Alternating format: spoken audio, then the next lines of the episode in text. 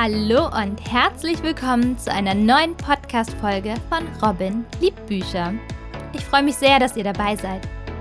Heute habe ich eine Hörprobe aus dem Psychothriller Wir, geschrieben von Flora Engler. Der Roman eignet sich laut der Autorin ab zwölf Jahren. Kommen wir zum Inhalt. Aurelia, auch genannt Lia, leidet unter der psychischen Störung Schizophrenie. Dadurch hat sie fast tagtäglich Halluzinationen und die lassen sie manchmal an der Realität zweifeln. Was ist real und was spielt sich nur in ihrem Kopf ab? Besonders heikel wird es, als sie Zeugin eines Verbrechens wird. Wurde die Tat wirklich begangen? Zum Glück gibt es noch Mason und Farah, die ihr helfen wollen, die Wahrheit herauszufinden.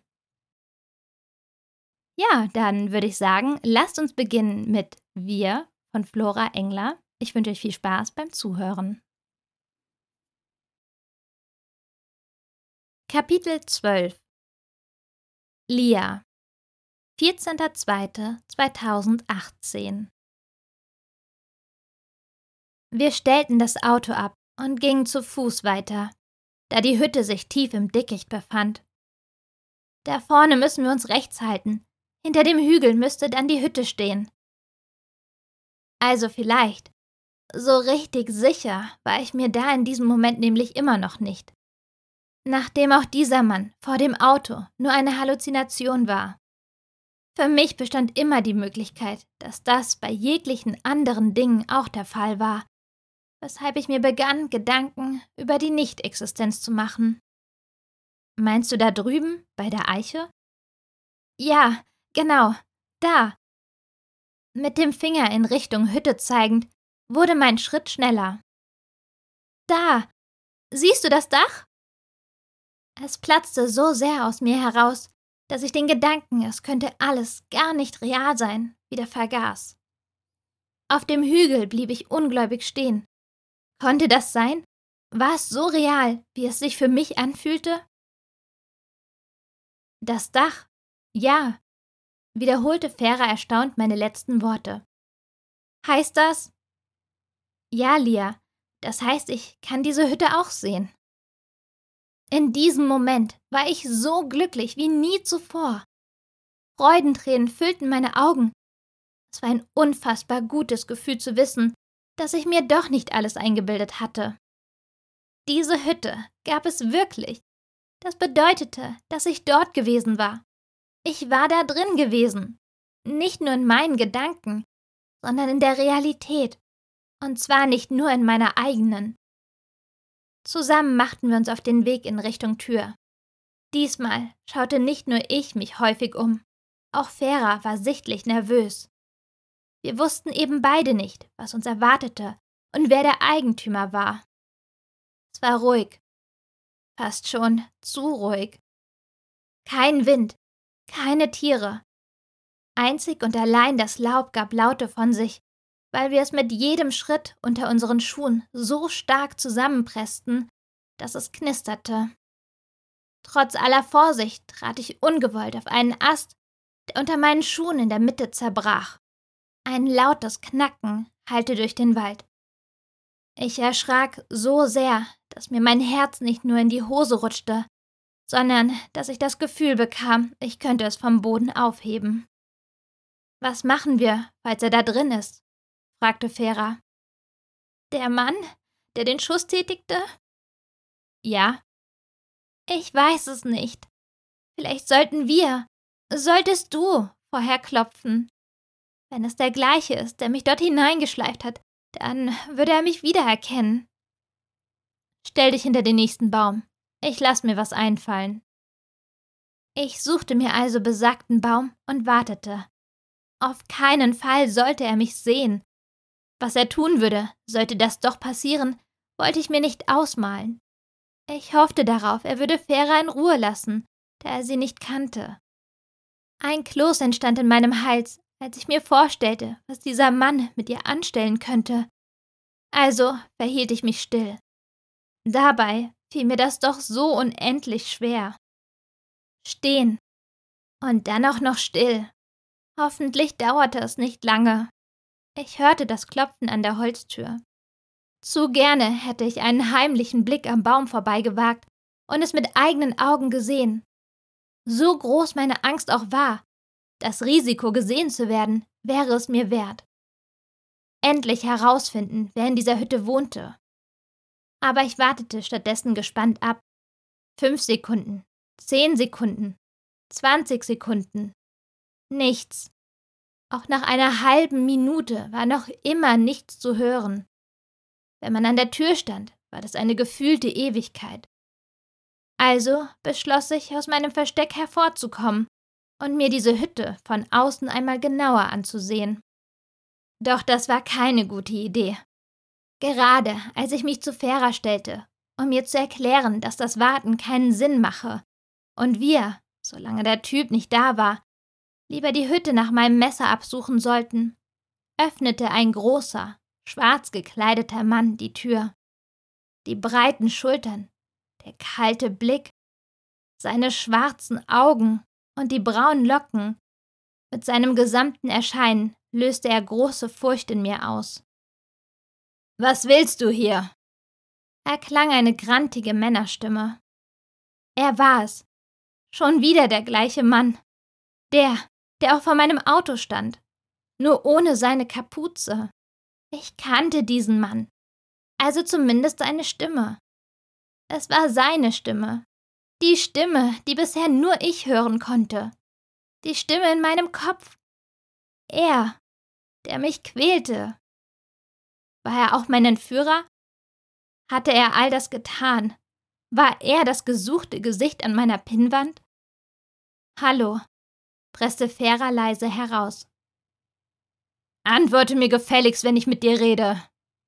Aggressiv schaute er mir dabei in die Augen. Ich. Also wir. Es tut uns leid. Aber wir haben uns verlaufen. Hör zu, du Verrückte. Ich weiß nicht, warum du hier bist. Schließlich hat dir deine Mom doch gesagt, du sollst dich von mir fernhalten. Also, verzieh dich. Was? nuschelte ich leise in mich hinein, während ich einige Schritte zurückging. Woher wusste er von meiner Mom? Was hatte er mit meiner Familie zu tun? Wer zur Hölle war dieser Kerl? Ich spürte seine Aggressionen. Sie waren stark. So stark hatte ich es noch bei niemanden erlebt. Schon gar nicht gespürt. Ich hatte Angst um Farah. Ich ließ meinen Blick vorsichtig zu ihr schweifen, woraufhin sie mir mit einer ruckartigen Kopfbewegung zu verstehen gab, wir sollten dringend abhauen. Doch ich konnte nicht laufen. Mein Körper ließ es nicht zu. Seine Tür war noch geöffnet. Er schaute mir zu tief in die Augen. Ich wollte mit ihr davonrennen, mich in Sicherheit bringen. Ich wollte rennen, soweit ich konnte, egal wohin. Hauptsache weg. Umdrehen. Ich musste mich einfach umdrehen. Nur einmal und einfach loslaufen. Bist du taub? Du sollst gehen. Langsam begann ich mich wieder zu bewegen. Ein kalter Schauer lief mir den Rücken herunter. Rückwärts setzte ich einen Fuß hinter den anderen, entfernte mich von der Hütte. Ich hatte Angst, er würde die Tür nicht einfach schließen. Angst, er würde mir hinterherlaufen. Ein letztes Mal betrachtete ich ihn, bevor der Beschluss feststand, die Flucht mit Fährer einfach zu riskieren. Das war er. An der Tür. Ganz real. Er war es. Der Mann. Der Kerl, der da gerade noch auf der Straße gestanden und mich aggressiv angeschaut hatte. Nur dieses Mal hatte auch Fera ihn gesehen. Sonst wäre sie schließlich nicht vor ihm weggelaufen. Oder? Es erleichterte und beängstigte mich gleichzeitig, endlich den Mann gefunden zu haben, der mir immer und immer wieder Vorwürfe an den Kopf warf. Schön, dass du dich so freust, mich endlich zu sehen. Aus der Erleichterung wurde schnell wieder Angst. Angst, weil alles plötzlich so real war. So viel realer als vorher. Schnell drehte ich mich um und schaffte es endlich loszurennen. Schnell, so schnell ich konnte. Ich durfte bloß nicht zurückschauen. Ich durfte nicht hinfallen. Ich hatte Zeit verloren. Möglicherweise zu viel Zeit, um zu entkommen. Ich brauchte jede Sekunde. Und plötzlich ein lauter Knall. Ein Schuss. Die Kugel traf den Boden, direkt neben mir. Meine Beine wurden schneller, als es mein Körper zuließ. Ich stolperte über meine eigenen Füße und verlor kurzzeitig die Kontrolle über mein Gleichgewicht. Zu meinem Glück fiel ich nicht.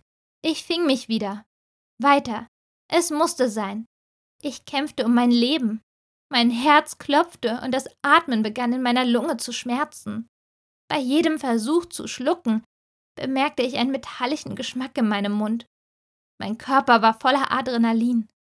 Immer und immer schneller rannte ich in Richtung Straße. Da war es, das Auto, mein Auto. Fera wartete schon darin. Ich stieg ein, knallte die Tür zu und schrie mich selbst an. Fahr los! Mit quietschenden Reifen fuhr ich los. Mir war egal, in welche Richtung. Hauptsache weg. Einfach nur weg vom Wald. Wie sagt man so schön? Alle Wege führen nach Rom. Wir wollten zwar nach Hause, aber Rom wäre in diesem Moment auch okay gewesen. Wir hielten irgendwo weit weg am Straßenrand an. Durchatmen. Nicht hyperventilieren. Langsam einatmen und wieder ausatmen. Ich wollte meine Gedanken umlenken, mich für eine Weile auf die Straße konzentrieren. Er war's. Nuschelte ich in mich hinein. Was? Er. Der Mann. Ich habe ihn gesehen. Und das war der gleiche. Der gleiche, den ich auf der Straße gesehen habe. Es war seine Stimme. Seine Stimme höre ich jeden Tag. Er spricht jeden Tag mit mir. Er war derjenige, der mich in den Wald lockte. Er war all das?